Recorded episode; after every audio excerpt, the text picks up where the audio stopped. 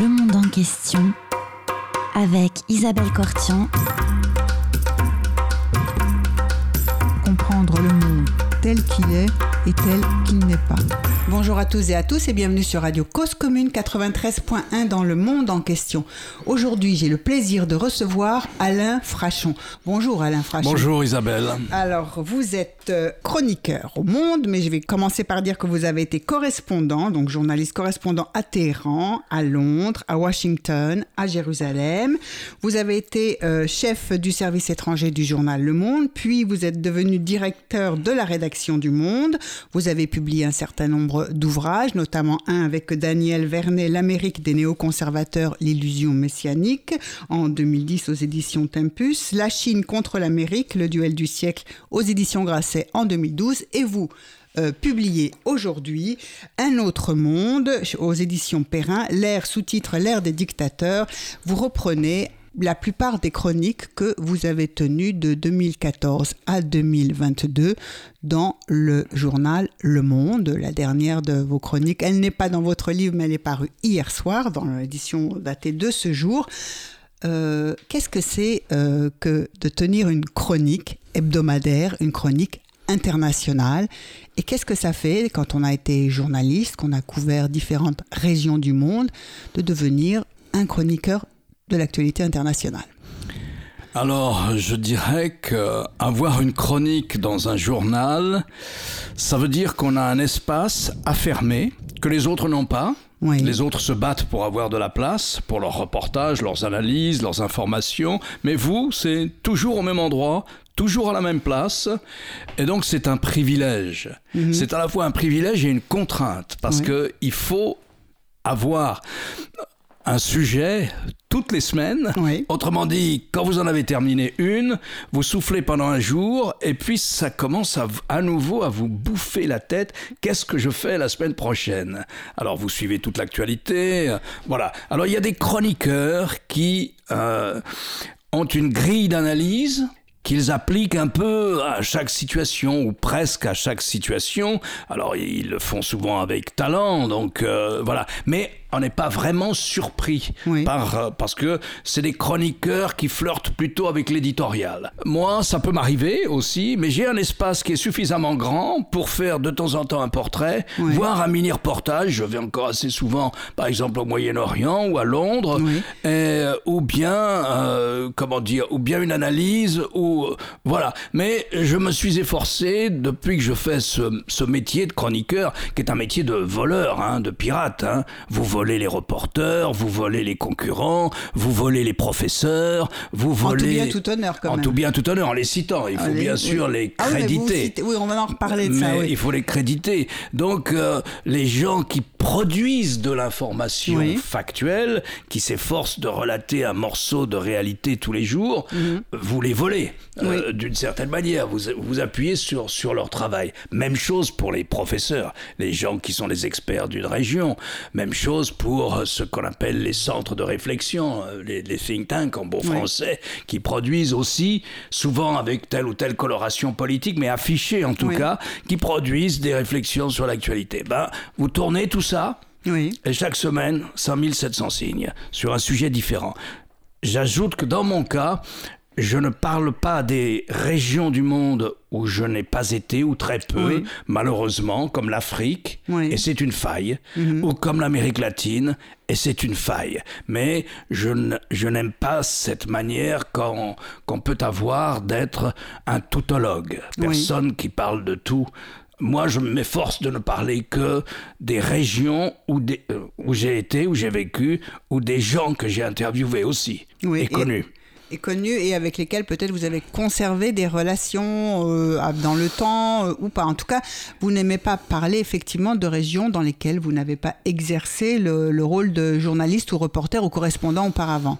Mais quand vous dites dans le temps, c'est une expression très juste parce que je crains que pour être chroniqueur, il faille avoir un certain âge parce que vous vous servez énormément de votre mémoire, de votre mémoire des lieux et des événements pour resituer l'actualité et pour en avoir une approche assez didactique et pour dire, bah, voyez, ça c'est un virage, Oui. là aujourd'hui c'est un marqueur, Oui. parce que c'était pas la tradition avant, et donc on entre dans une nouvelle phase au minimum de l'actualité pour 10 ou 20 ans. Donc je crois que il faut non seulement cette aptitude à piller un peu les autres, mais euh, il faut aussi, je le crains, euh, un peu de, de bouteille, comme on dit. Un peu de bouteille, un, un peu de, de recul euh, et, et- et- oui, de la mémoire aussi euh, et une capacité à transmettre une expérience.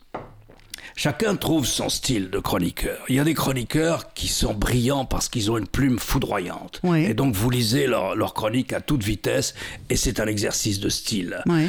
Il y a des chroniqueurs qui ont une grille de lecture de l'actualité qui peut être intéressante, mais forcément un peu répétitive, Mhm. parce que d'une certaine manière, ils vont pas vous surprendre. Vous savez quelle sera leur interprétation de l'événement. Tout à fait. Et puis, euh, moi, je ne dis pas que je suis impartial. Je pratique la description subjective, mais j'essaye d'être didactique. C'est-à-dire que je suppose que rien n'est connu. Euh, quand on me dit euh, inflation, ça coûte pas cher de mettre entre tirets hausse des prix. Stagflation, ça coûte pas cher de mettre entre tirets simultanément inflation et absence de croissance. Oui. Donc, euh, je me méfie d'un journalisme qui s'adresse exclusivement à des gens qui lisent les mêmes choses que moi. Moi, je m'adresse à des gens qui reviennent du travail, qui me font l'honneur et le privilège soit d'allumer leur ordinateur ou leur téléphone ou d'acheter un journal et éventuellement de me lire. Oui. Et donc je suis pas là pour les bluffer. Et si j'emploie le terme keynésien, je définis ce que c'est que la relance par la dépense publique. Donc euh, euh, je m'efforce à, à- à ce travail-là, oui, je m'efforce d'être d'être fidèle à mes dix ans ou dix ans que j'ai passé dans différents endroits du monde aussi pour l'agence France Presse où nous avions ce- cette obligation, ce souci, cette contrainte, pas toujours réussie, mais d'être didactique. Mhm. Alors, vous venez de parler des différentes régions euh, euh, pour lesquelles, dans lesquelles vous avez euh, séjourné pour l'agence France Presse. Eh bien, justement, parlons un peu de, ces régions et d'un peu de recul sur le temps. Alors, vous avez beaucoup été au Moyen-Orient. Oui, j'ai commencé, j'appartiens à une génération de journalistes qui ont fait beaucoup de politique étrangère Oui, à partir de la révolution iranienne, Oui. 1979. tout à fait. Et euh, en général, ensuite, vous embrayez plus souvent euh, sur cette région. Non pas que je me qualifierais comme un spécialiste du Moyen-Orient, mais enfin, j'y ai longtemps vécu. Oui. J'y ai beaucoup lu, j'ai beaucoup écrit, j'ai beaucoup fait de reportages. Et donc, c'est une actualité que je suis depuis longtemps. J'ai la mémoire de ces lieux, de ces gens aussi. Et ça m'a marqué. Il y a eu des générations marquées par la guerre du Vietnam. Après est venue cette génération-là. Et donc, non seulement, euh, comment vous dire, à un moment, j'ai mon chef de service, euh, lorsque j'étais correspondant du Monde à Jérusalem, m'appelle. C'est un ami, c'était un, c'est toujours un ami, Jean-Pierre Langelier, un très grand journaliste. Oui. Et il me dit euh, où tu veux aller maintenant? Et je lui dis, écoute, euh, le Moyen-Orient, j'en j'en ai ma dose. Oui. J'adore les gens, mais leurs problèmes m'épuisent. Il y a un côté désespérant. Et donc, donc il, a, il avait bien en- entendu et euh, il m'a dit bah, écoute, je te propose de, de retourner à Washington, où j'avais été aussi pour Oui. l'agence France Presse. Donc c'est vrai. Et quand je me suis trouvé à Washington, au bout d'un moment, quelque chose me manquait. Et ce qui me manquait, eh ben, c'était le Moyen-Orient. C'était le Moyen-Orient. C'était le Moyen-Orient. Pas forcément les gens, pas forcément les conflits, pas forcément euh, ça, mais euh, m'asseoir avec euh, un ami israélien, parler pendant des heures, m'asseoir avec euh, un ami palestinien le soir au- en, en mangeant des olives et du fromage et parler pendant des heures pour régler naturellement toute la question de la région. Bah oui. À la fin du dîner, on avait Voir réglé- du monde. On avait, Voir- on avait on a réglé refait la les- on a question. refait le monde, oui. Et voilà, eh bien, ça me manquait, si vous voulez. Donc, j'étais plus attaché aux gens, au fond. Et malheureusement, euh, il fallait que je m'intéresse aux gens parce qu'il y avait conflit. Oui, et en même temps, il y a peut-être aussi une autre forme de convivialité et de rapport au monde et de problèmes qui pèsent sur l'existence de tout un chacun dans certaines régions du monde, beaucoup plus que en Occident particulièrement. Absolument. Et Une région ne se réduit pas à ses conflits. Oui. Elle se définit souvent par ses conflits. Les conflits la façonnent, Oui. ils façonnent les mentalités aussi. Mais ce n'est pas seulement ça. C'est une littérature. Oui, c'est quelquefois. Mhm. du théâtre, c'est du cinéma, c'est des attitudes, c'est des manières de solidarité que nous avons totalement perdues Oui. et que nous ignorions et que nous ignorons Oui. maintenant.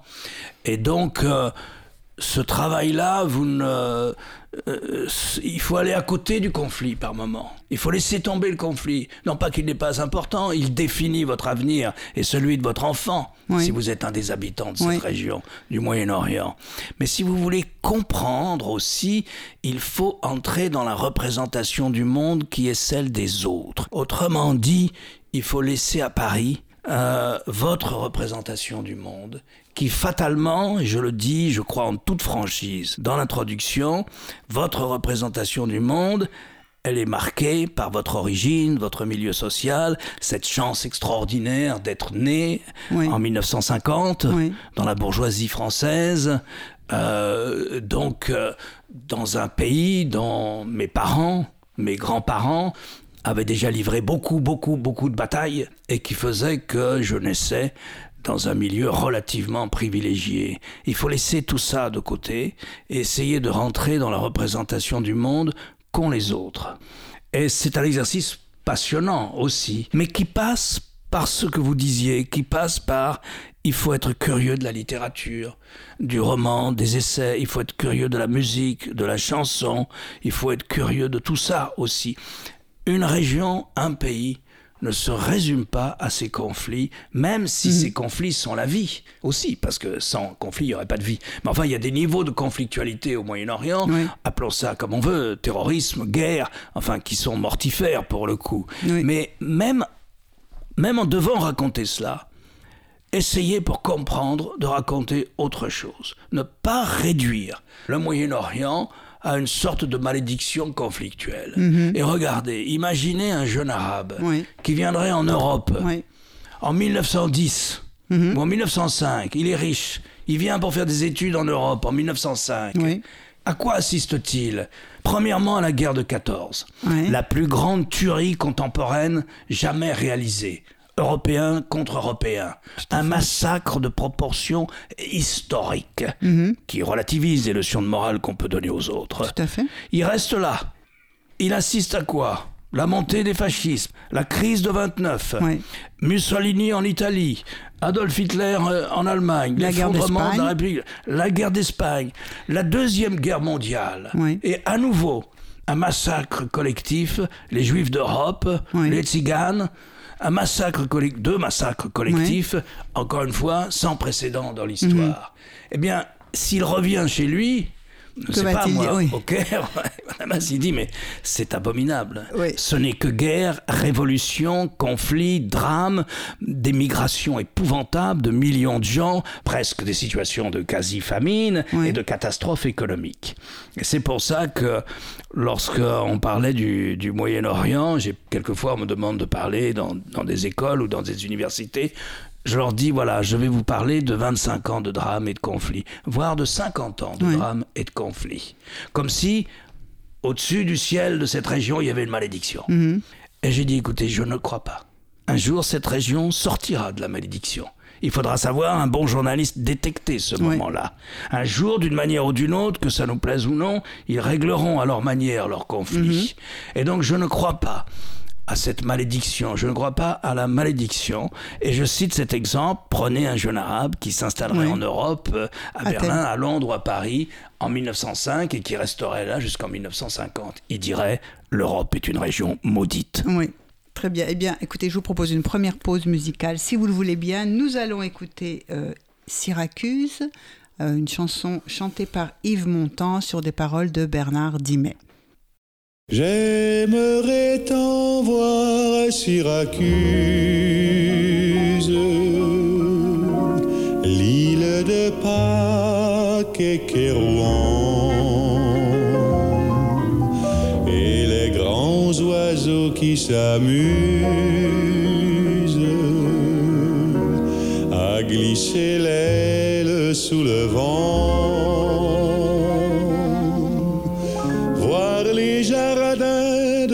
voir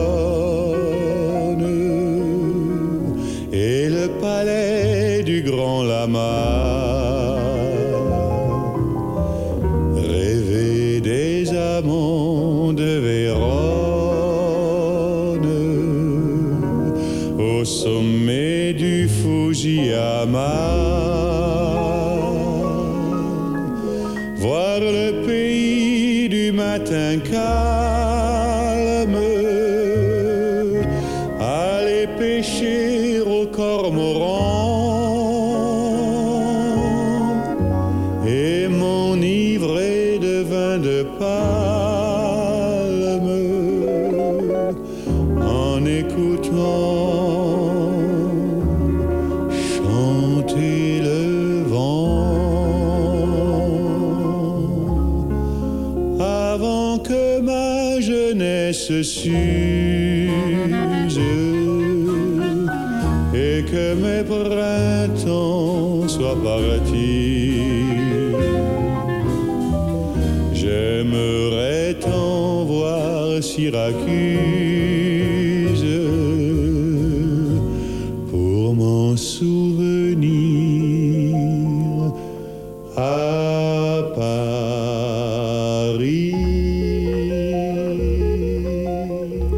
sur Radio Cause Commune 93.1 dans le monde en question. Nous recevons Alain Frachon, euh, qui euh, a été correspondant à Téhéran, Londres, Washington et Jérusalem. Ensuite a été directeur de la rédaction du Monde et qui publie aujourd'hui Un autre monde, euh, l'ère des dictateurs aux éditions Perrin.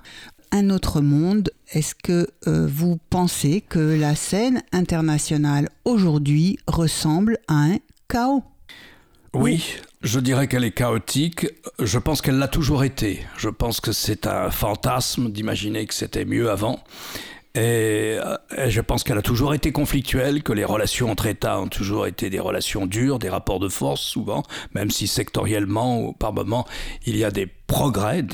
Il n'y a pas d'autre mot de définir, des progrès, mais je pense que oui. Et si ça s'appelle un autre monde, d'ailleurs, c'est l'idée de, de mon éditeur, c'est parce que celui auquel on s'attendait en 1989, Oui. c'est-à-dire au moment où cesse la confrontation américano-soviétique, hein, c'est euh, la chute du mur de Berlin, Oui. Et puis au début de 1991, c'est la fin de l'Union soviétique, Tout elle s'auto-dissout, Ouais. et puis ensuite c'est la fin du pacte de défense de l'Union soviétique, fin, en décembre 1991, c'était le pacte de Varsovie.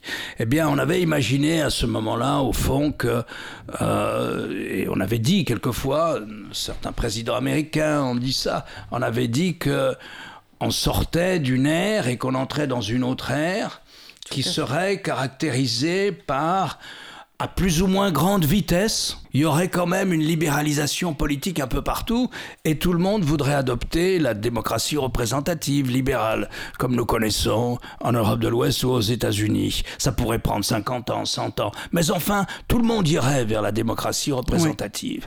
Tout le monde irait vers l'économie de marché et tout le monde irait vers le libre-échange. Encore une fois, à des rythmes. Mais voilà l'horizon Oui. Sur lequel on a gambergé à cette époque, sur lequel on a fantasmé à cette époque. À tel Et- point que, effectivement, certains disaient que c'était finalement la fin de l'histoire qui s'annonçait, euh, même si on aurait un peu de temps, mais parce qu'effectivement, euh, tout le monde euh, euh, se dirigeait dans la même direction à des rythmes différents. Voilà, on a pu parler de fin de l'histoire, même si l'auteur A dit, a Francis Fukuyama est un essayiste américain, mais c'est un extrait de son livre.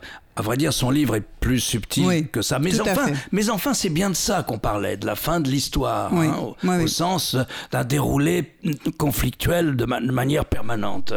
Eh bien non, eh ben c'est pas du tout ce qui s'est passé. Et en sous-texte de de cette manière de penser l'avenir, Oui. il y avait euh, cette idée qu'au fond, c'est la rationalité économique qui guidait les États et les Oui, peuples, oui. et pas d'autres rationalités. C'est le pendant, si vous voulez, de, euh, c'est le pendant de l'historicisme des, des marxistes. Hein, l'histoire a un sens, elle va dans un sens. Et ben là, c'était pareil. On disait l'histoire un sens, elle va dans un sens. Dans un cas comme dans l'autre, guidée par la rationalité économique. Et en fait, on avait oublié que les peuples ont d'autres passions. La passion de l'histoire, Mhm. la passion des frontières, la passion des empires, la passion des convictions religieuses. Oui. Et dès les crises des Balkans, souvenez-vous, Oui, tout à fait. 1990, 95, avant l'an 2000, on voit que au moment du démembrement de la Yougoslavie, de la fédération, Fédération. yougoslave, qu'est-ce qui remonte? La passion ethnique, la passion religieuse, Oui. et euh, d'un côté et de l'autre. Et on n'est pas sorti de ça. On- Absolument. On n'est pas sorti de ces passions-là, et ce n'est pas la rationalité économique qui l'emporte toujours. Au contraire, je veux dire que nous assistons à une, comment dire, à une épidémie de conflits qui euh, tout le Moyen-Orient, avec la, la phase de, de la lutte contre euh, la forme la plus exacerbée de, de l'islam politique, c'est-à-dire l'islamisme, le Oui. djihadisme. Euh, voilà, on a remis les frontières en question au nom de la reconstitution de ce qui existait au 7e ou au 8e siècle. Oui. Voilà ce qui s'est passé. On ne s'attendait pas à ça. C'est un autre monde que nous avons sous les yeux que celui auquel nous avons pu rêver. Pas tous. Il y avait des gens plus réalistes que d'autres. Oui. Donc c'est ce que vous voulez dire euh, quand euh, euh, vous parlez d'un autre monde. C'est pas celui auquel on s'attendait, mais quelque chose d'autre qui émerge progressivement, mais qu'on ne sait pas encore. Enfin, sans jouer, sans jouer au devin, parce que on, et, ni et vous n'avez pas de boule de cristal non plus. Donc comment on arrive malgré tout à dessiner un certain nombre de, de lignes de force ou à les repérer avec le, le travail, l'histoire, la mémoire? Qu'est-ce qui se dessine devant nous euh, et, et qu'est-ce qui nous manque aussi pour comprendre parfois la situation. À quoi ça ressemble À quoi ça ressemble. À quoi ça peut ressembler aussi. À quoi ça Quelles peut sont les grandes ressembler tendances ou voilà.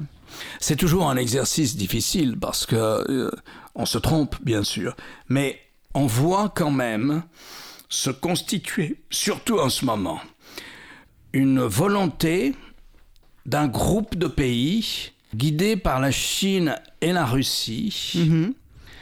d'instaurer non pas véritablement un nouvel ordre international parce qu'ils se font pas trop d'illusions et parce qu'ils sont revenus de leurs illusions révolutionnaires, mais de se dire au fond la scène internationale, l'organisation de la scène internationale, hein, quand Oui. on veut l'organiser, quand on veut que les pays euh, entretiennent des relations qui ne sont pas exclusivement guidées par les rapports de force, alors on voudrait poser certaines normes, certaines règles Mhm. Oui. qu'il faudrait respecter dans la communauté internationale. Le fameux ordre international qui a été construit à partir, de à- de 1945, hein, absolument, en avec le 10 système ans, quoi, des Nations en Unies. 10 Voilà, ans, absolument. le système des Nations Unies notamment, et on Oui. croit toujours que c'est que, le, que New York, on croit que c'est juste l'Assemblée générale et puis le Conseil de sécurité. Non, Non, c'est aussi 14 Organisations, spécialisées. Très importantes. Chacune Euh, dans des voilà. domaines différents, absolument. Et puis au-dessus, il y a, qui fait partie de la Charte des Nations Unies, il y a la Déclaration universelle des droits de l'homme.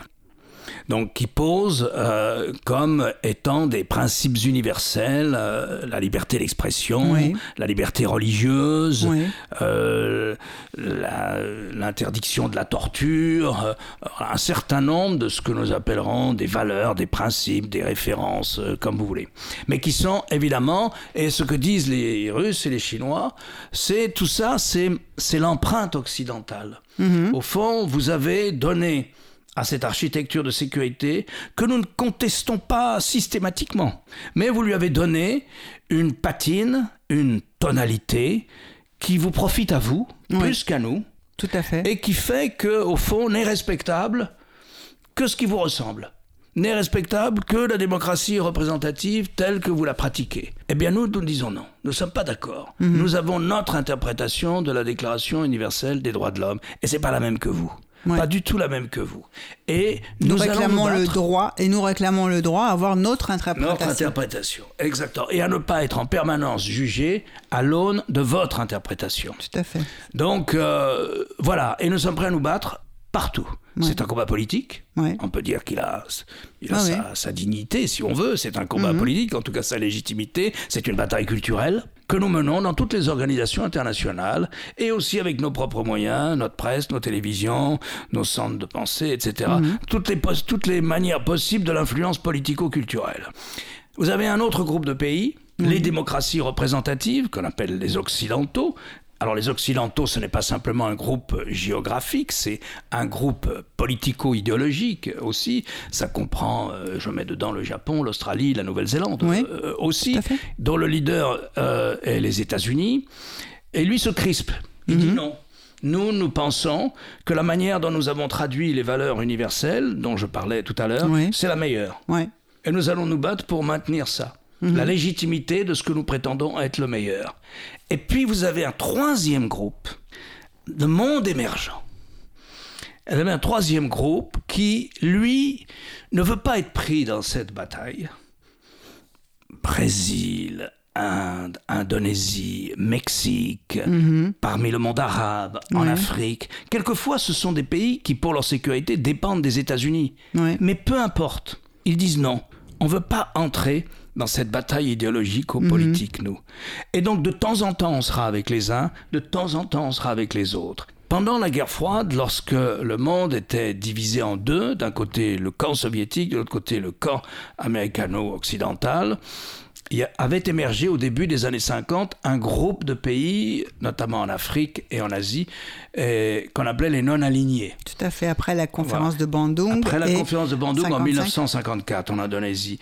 Et bon, alors, euh, non-alignés, certains le sont restés, la plupart du temps, le groupe des non-alignés a voté aux Nations Unies euh, avec l'Union soviétique. Mais enfin, on a ce groupe-là maintenant, hein, qui, qui va tantôt d'un côté, tantôt de l'autre. Et l'objectif, pour les Occidentaux, comme pour les Sino-Russes, c'est d'a- c'est de, de convaincre un certain nombre de pays, lorsqu'il y a des votes importants aux Nations Unies, d'être dans leur camp. C'est ainsi que, par exemple, il n'y a pas eu de condamnation de la Chine pour l'internement de millions de Ouïghours. Non pas pour ce qu'avaient fait les Ouïghours, mais pour ce que pensaient les Ouïghours, pour la religion qui était la leur. Eh bien, euh, ils n'ont pas été, il n'y a pas eu de condamnation aux Nations Unies parce que la Chine avait su constituer Tout à par fait. son influence économique, Économique. financière et Sa culturelle présence aussi. à l'international, en Afrique, en Amérique latine. son talent diplomatique. Tout à fait. Elle avait soit une minorité de blocage, soit une majorité. Mhm. Et donc, c'est une manière caricaturale de répondre à votre question, mais je parlerai bien comme ça de trois groupes de pays Oui. euh, qui, euh, voilà, en principe, ils sont censés éviter la guerre. Mhm. Ils ne l'évitent pas toujours, ni les uns ni les autres, Non. puisque si vous regardez l'histoire du 21e siècle, il y a toujours une guerre en cours, Oui. voire des guerres en cours. Pas plus que dans la deuxième moitié du 20e, mais pas moins, comme si nous n'avions rien appris de l'histoire. Oui. Comme si nous n'avons rien appris d'histoire et comme si c'était, bah, finalement, c'est comme un peu le chômage, n'est-ce pas? Il y a un seuil au-delà, en, en dessous duquel On euh, descendra dit- pas on de descendra pas. C'est comme si on se, on se, on se faisait euh, euh, à l'idée qu'il y aura toujours une conflit. Alors on baptise avec des mots aussi parce que c'est aussi dans, dans l'air du temps. ça. On normalise ça. banalise. on banalise la conflictualité plus ou moins basse, plus ou moins intense.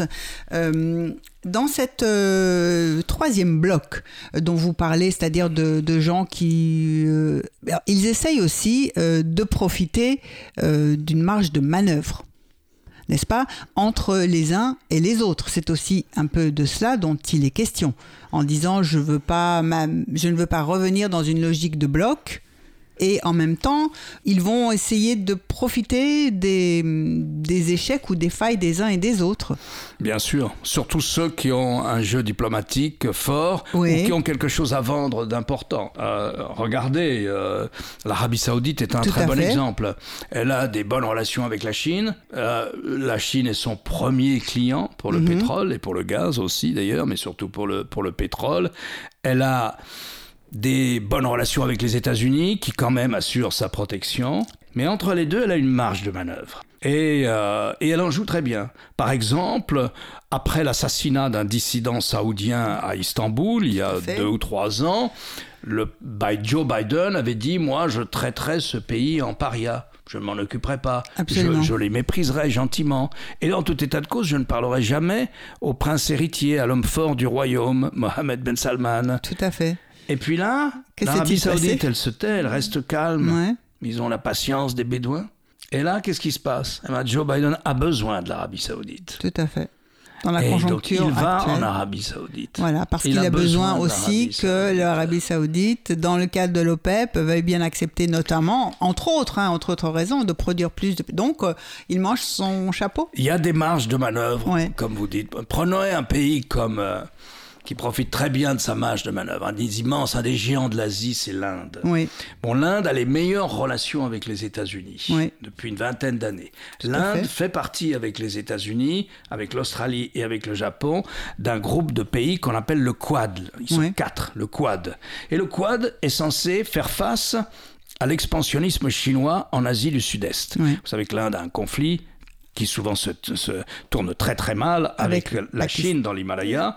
Et puis aussi, elle est, euh, elle est solidaire du Vietnam, des Philippines, de tous les gens qui pensent que la Chine, dans le Pacifique occidental, résout ses conflits par la force et s'empare de territoires par la force.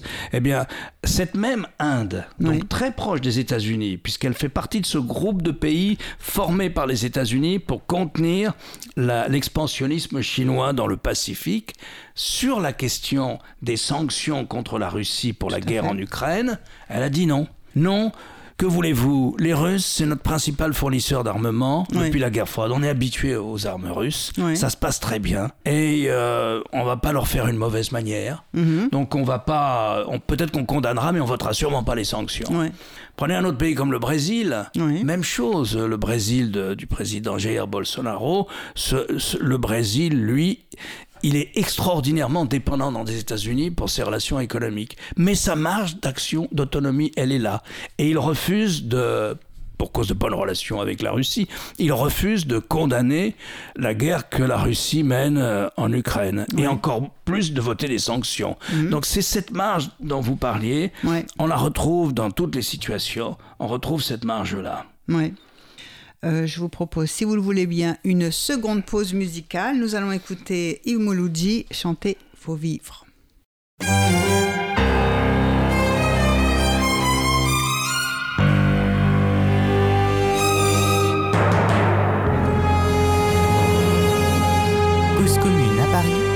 93 ans en FM et sur le bloc 9A du DAB+. Malgré les grands yeux du néant, c'est pour mieux te manger enfant et les silences et les boucans. Faut vivre. Et bien qu'aveugle sur fond de nuit, entre des gouffres infinis, des milliards d'étoiles qui rient, faut vivre. Malgré qu'on soit pas toujours beau et que l'on ait plus ses 16 ans et sur l'espoir un chèque en blanc, faut vivre. Malgré le cœur qui perd le nord au vent d'amour qui souffle encore et qui parfois encore nous grise, faut vivre. Malgré qu'on n'ait pas de génie, n'est pas un beau qui veut qu'on se cherche un alibi.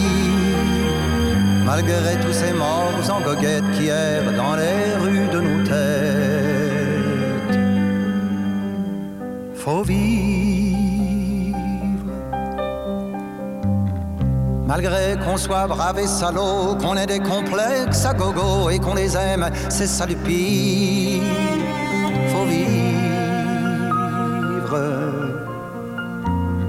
Malgré l'idéal du jeune temps qui s'est usé au mur du temps et par d'autres repris en chantant, faut vivre. Malgré qu'en se tournant vers le passé, on est effrayé de s'avouer qu'on a tout de même un peu changé.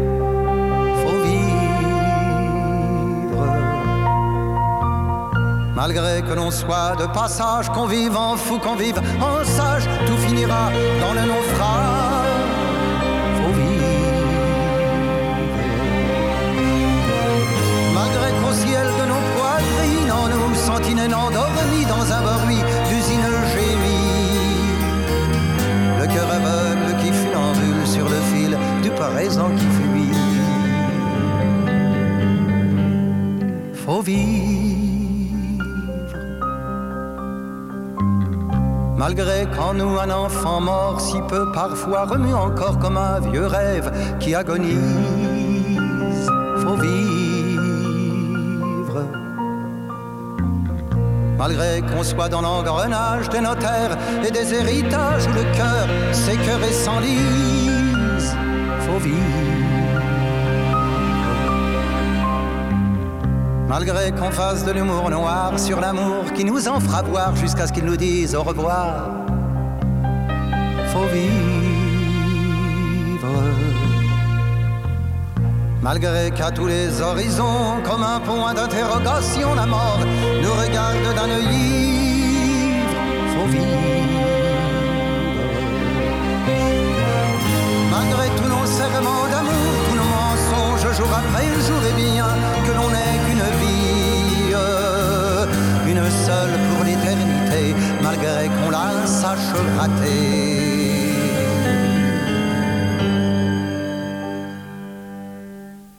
Faut vivre.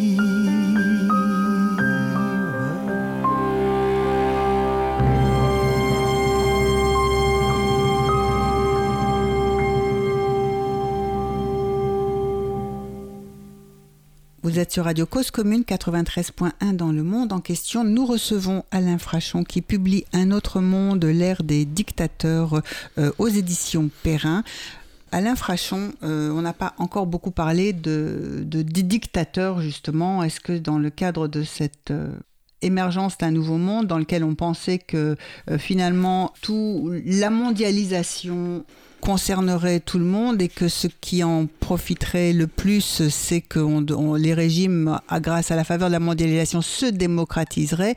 En réalité, effectivement, cet autre monde que nous attendions n'a pas, euh, pas, pas encore, euh, n'est pas apparu, et on se rend compte qu'on peut mondialiser, mais que ça ne fait pas euh, progresser nécessairement la démocratie. Oui, on peut, on peut avoir comme ça une, euh, un atterrissage avec la réalité telle qu'elle est, euh, plus dur que celui auquel on avait pensé il y a quelques années. Je crois que il faut, euh, pour euh, comprendre les désillusions des Ouais. Occidentaux à, à- à cet égard, il faut comprendre une sorte de d'erreur psychologique commise par les États-Unis euh, de bonne foi, mais ça, ça les confirmait dans leur euh, dans la justesse de leur de leur cause. Ça les confirmait dans le fait qu'ils ont toujours pensé que d'une manière ou d'une autre, ils incarnaient le bien ou une partie du bien. Et qu'on ne pouvait vouloir qu'être comme eux. comme eux. Et surtout, exactement, qu'on ne, voulait, on ne pouvait vouloir que leur ressembler. Eh bien, ils ont cru qu'ils avaient gagné la guerre froide. Cette bataille contre l'expansionnisme soviétique, et puis les soviétiques menant une bataille contre l'expansionnisme américain. Ils ont cru qu'ils avaient gagné. À vrai dire, c'est une erreur d'analyse. L'Union soviétique s'est effondrée sous le poids de ses médiocrités et de ses échecs intérieurs Et de ses sanitaires, contradictions, et de ses voilà. contradictions sanitaires, économiques Tout et sociales. Euh, les gens ne voulaient pas vivre comme l'Union soviétique. Elle avait perdu ce qu'elle avait peut-être eu euh, encore au, lendemain de la Deuxième Guerre mondiale. Elle avait perdu cette aura Ouais. d'une capacité à im- imaginer totalement, mais totalement, quand on dit totalement, on flirte un peu avec le totalitarisme Oui. sans le savoir, Oui. un autre monde. Donc les États-Unis se sont trompés. Ils n'ont pas gagné la guerre froide. Oui. Mais une partie de leurs réflexes était conditionnée par ce sentiment qui n'était pas forcément euh, explicite, mais implicitement ils pensaient qu'ils avaient gagné la guerre froide, beaucoup plus que les Européens d'ailleurs. Euh, et voilà, il y a eu cette naïveté. Et il y a eu cette naïveté de se dire, mais au fond, plus on développera des relations économiques avec la Chine, à Ouais. partir du début des années 1980, qui nous sont très profitables, mais qui leur seront à eux aussi très profitables, plus, au fond, leur régime se libéralisera.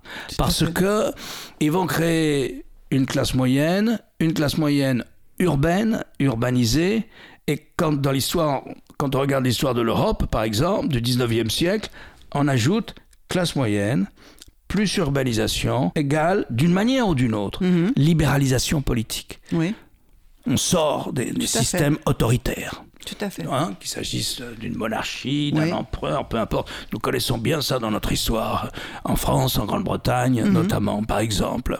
Eh bien, ils se sont trompés. Mhm. Parce que les Chinois, eux, sont arrivés à créer une société de grande consommation, d'investissement, de haute qualité scientifique, de dynamisme industriel et consumériste aussi, dans un système qui, au contraire, s'avère de plus en plus dictatorial, Absolument. À tous les points de vue, y compris dans les plus hautes technologies. Enfin, la voilà. qui se retourne contre eux. Hein. Oui. Le rêve, euh, quand on nous raconte cette blague d'une classe moyenne urbanisée à l'ère numérique, Oui. non. Non. L'ère numérique a servi à asservir plutôt qu'autre chose. Tout à fait. Hein. à Ça point encore, qu'on parle de dictature numérique. Voilà. Ça encore, ce sont des fariboles des années 1990 et 2000 que nous subissions en nous disant le numérique va être un- nécessairement un facteur de libéralisation politique. Émancipateur. Et non, pas du c'est tout. un instrument D'asservissement. euh, d'asservissement aussi. Oui. Donc euh, voilà. Donc il y a comme ça eu des, des atterrissages avec la réalité qui sont Mhm. assez durs, euh, qui sont durs. Ajoutez à ça Mhm. que sont apparues sur, sur, sur, sur la planète des questions internationales très difficiles à résoudre, comme le réchauffement climatique, Tout à mais fait. essentiel, les grandes migrations ou les pandémies.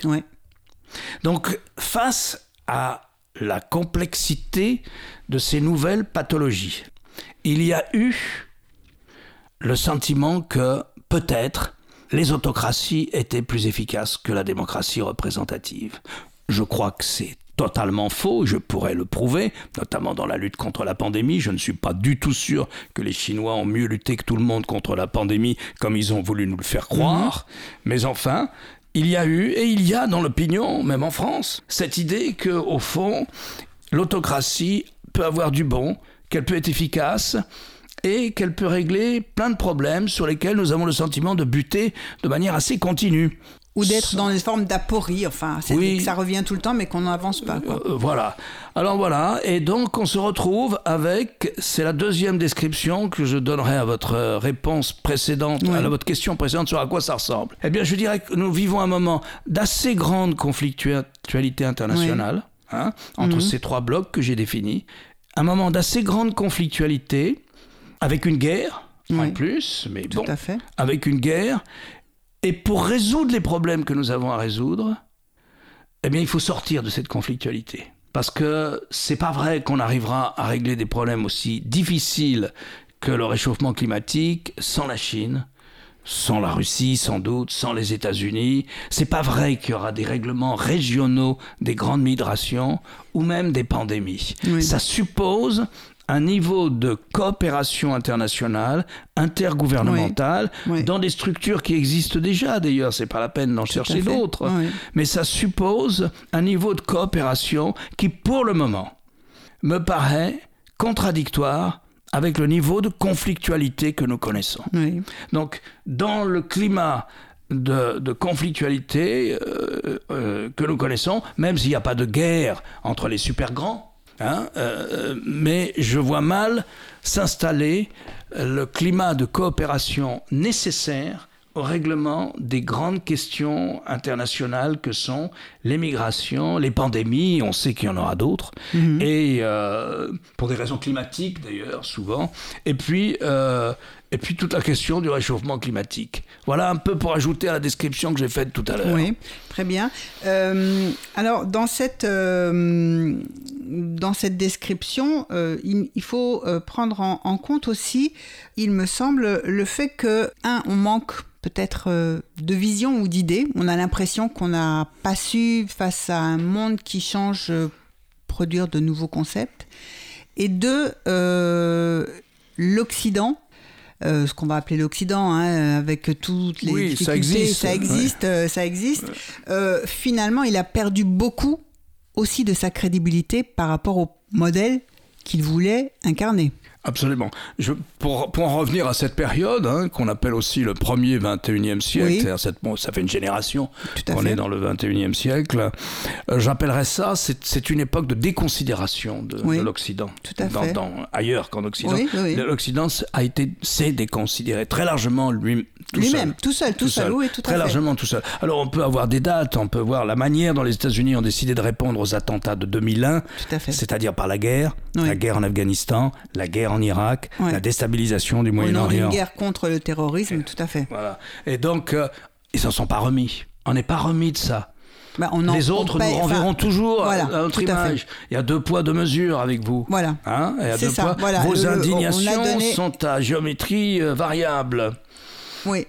Et ensuite, la crise de 2008. La crise de 2008, pareil, on était censé, les, nous, les Occidentaux, les Américains, être euh, économiquement les plus compétents et les plus Ouais. efficaces. Quand il s'agit de produire des richesses, hein, et d'une certaine manière aussi de les distribuer d'ailleurs, on était plutôt meilleurs que les autres.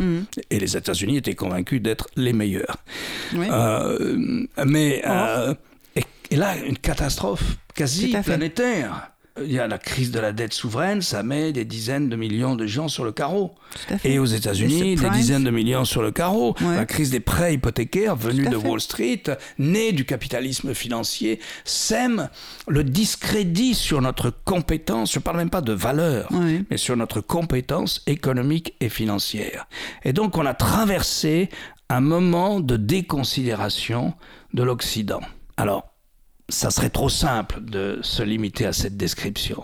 Mais en tout cas, la montée des autocraties s'explique aussi par ça dont je parlais tout à l'heure, puisqu'il y a moins de démocratie aujourd'hui qu'il n'y en avait en 1990, voire même en, en 2000. Donc, euh, euh, voilà une situation où nous avons perdu, en tout cas, le- le référent. Nous, nous étions le référent en matière de valeurs, nous étions le référent en matière de style de vie, nous étions le référent. Nous ne sommes plus, ou beaucoup moins, le référent. Ou ce fait. statut, il faudra le regagner.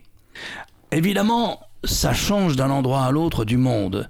Parce que quand vous voyez que des pays euh, comme la Moldavie, l'Ukraine, la Géorgie n'ont qu'une seule envie, c'est de ressembler à l'Europe occidentale Oui. et surtout pas à la Russie de Vladimir Poutine, vous vous dites que c'est encore malgré tout, au moins dans certains endroits du monde, l'endroit où- l'on veut vivre. En tout Oui. cas, on veut vivre comme eux.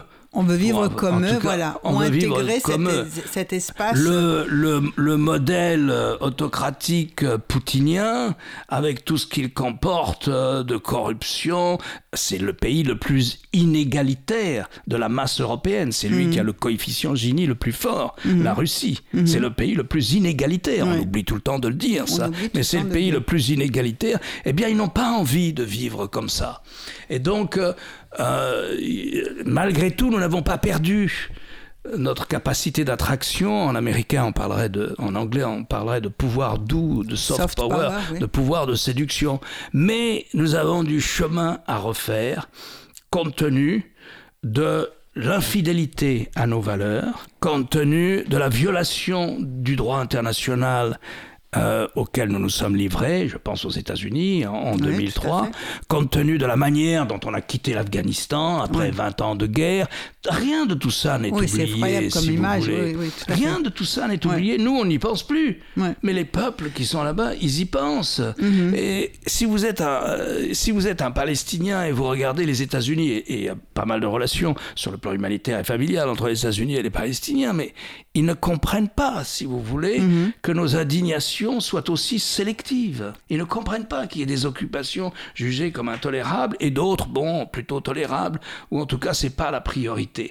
Et donc, voilà, si vous vous mettez dans la tête des autres, des Asiatiques, des gens du Moyen-Orient, euh, vous finissez par attraper un petit Oui. peu de la complexité des affaires du monde.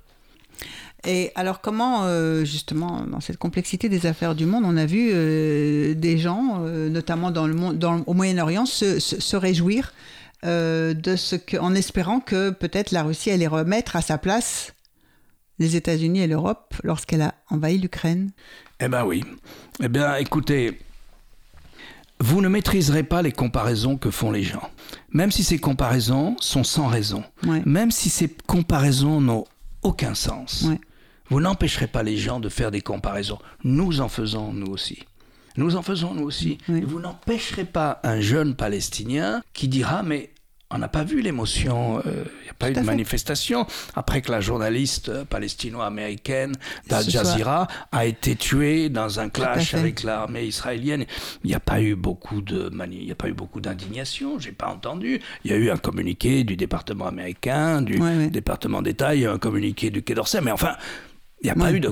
Bon, ce fait-là n'a rien à voir avec la situation entre Russie et l'Ukraine. Tout à Et c'est absurde d'ailleurs d'établir ce type de comparaison. Mais vous empêcherez pas les gens de les faire. Enfin, c'est-à-dire de, de partir à partir de leur ressenti, de leur vécu. Exactement. Et donc ils vont les faire. Et c'est ça la déconsidération de l'Occident. Et c'est ça, si vous voulez, qui fait que vous pouvez avoir de la difficulté à trouver. Il y a eu une majorité à l'ONU pour condamner la Russie, assez large. Mais en fait, il y a des grands pays qui représentent des centaines et des centaines de millions euh, d'hommes qui n'y ont pas participé. Donc à peu près 3 milliards d'habitants, Oui. représentant 3 milliards d'habitants qui se sont- qui s'y sont refusés. Vous n'empêcherez pas ça non plus. Oui. Parce que c'est toujours ce sentiment qu'il y a deux poids, deux mesures, Oui. à cause de l'infidélité aux valeurs que nous avons proclamées. Peut-être trop fort, peut-être sans humilité, euh, voilà, peut-être euh, de manière ethnocentrique.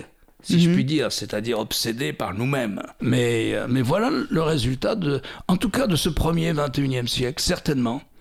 À savoir, euh, À savoir que nous avons perdu cette espèce d'aura que nous avions Oui. d'être systématiquement celui à qui on veut ressembler et qui incarne la meilleure solution.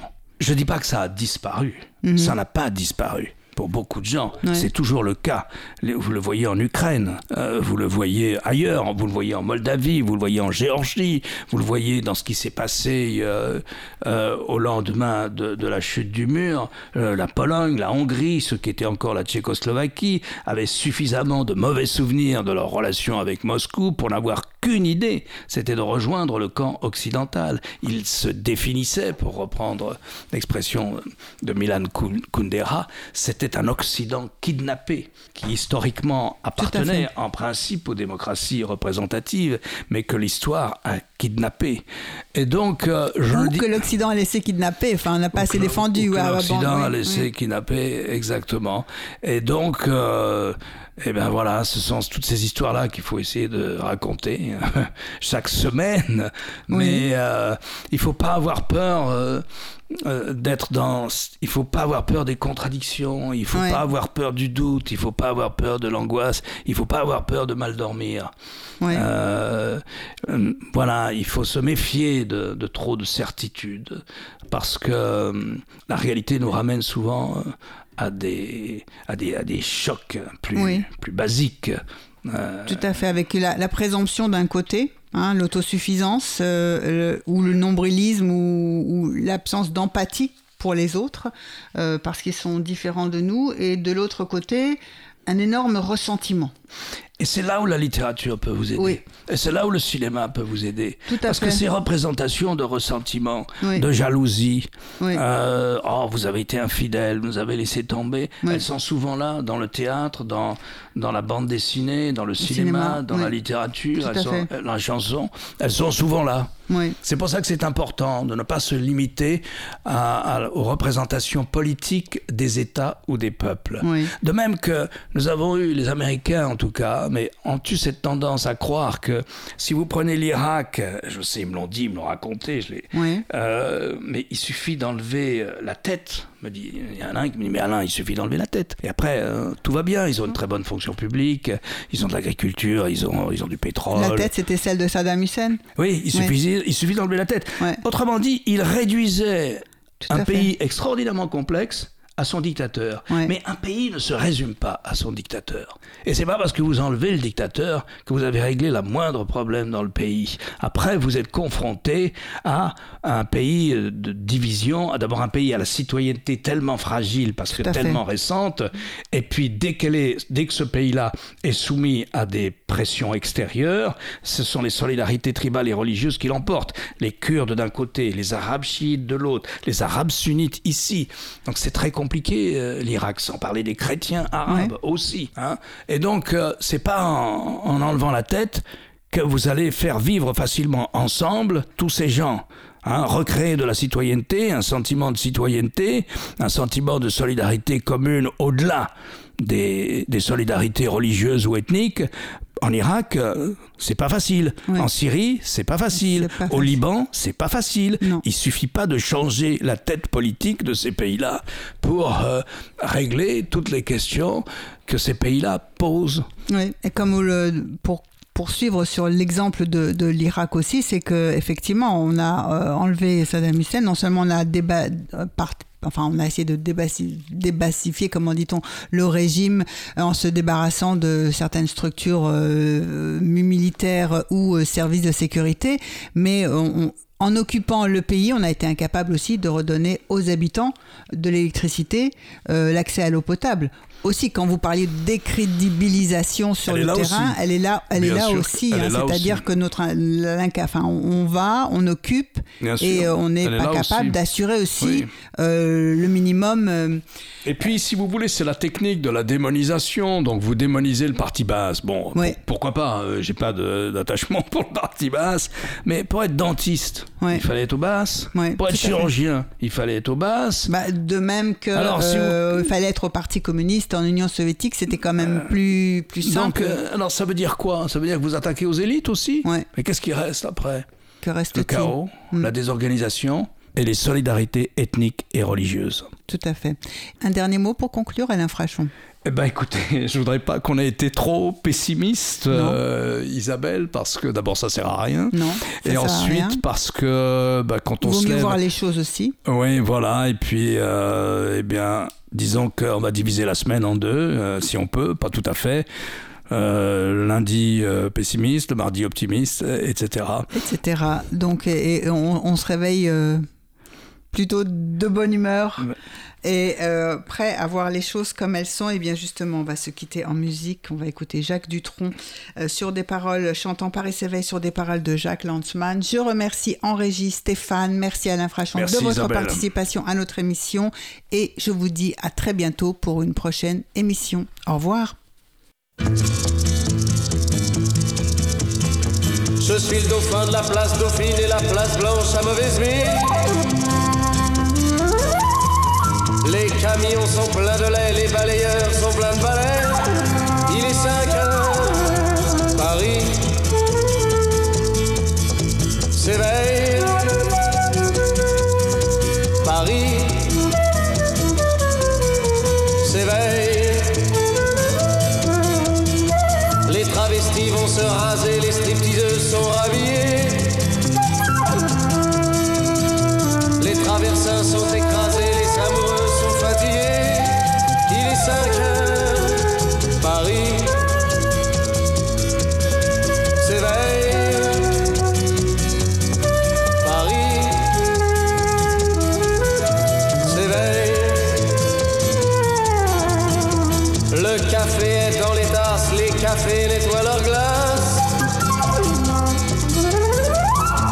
Le boulevard Montparnasse, la gare n'est plus qu'une carcasse. Il est 5 heures,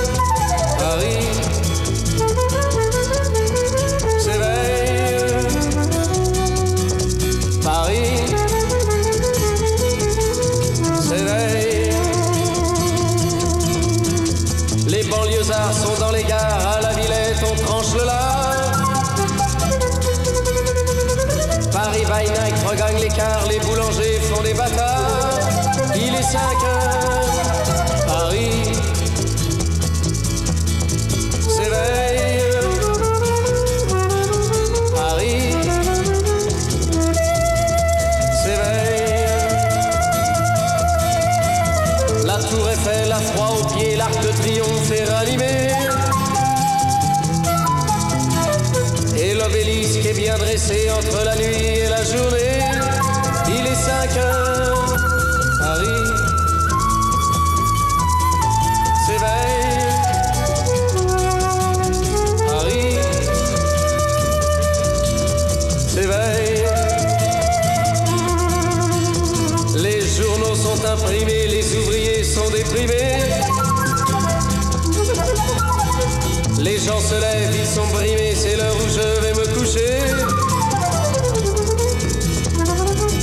Il est 5 heures, Paris se lève.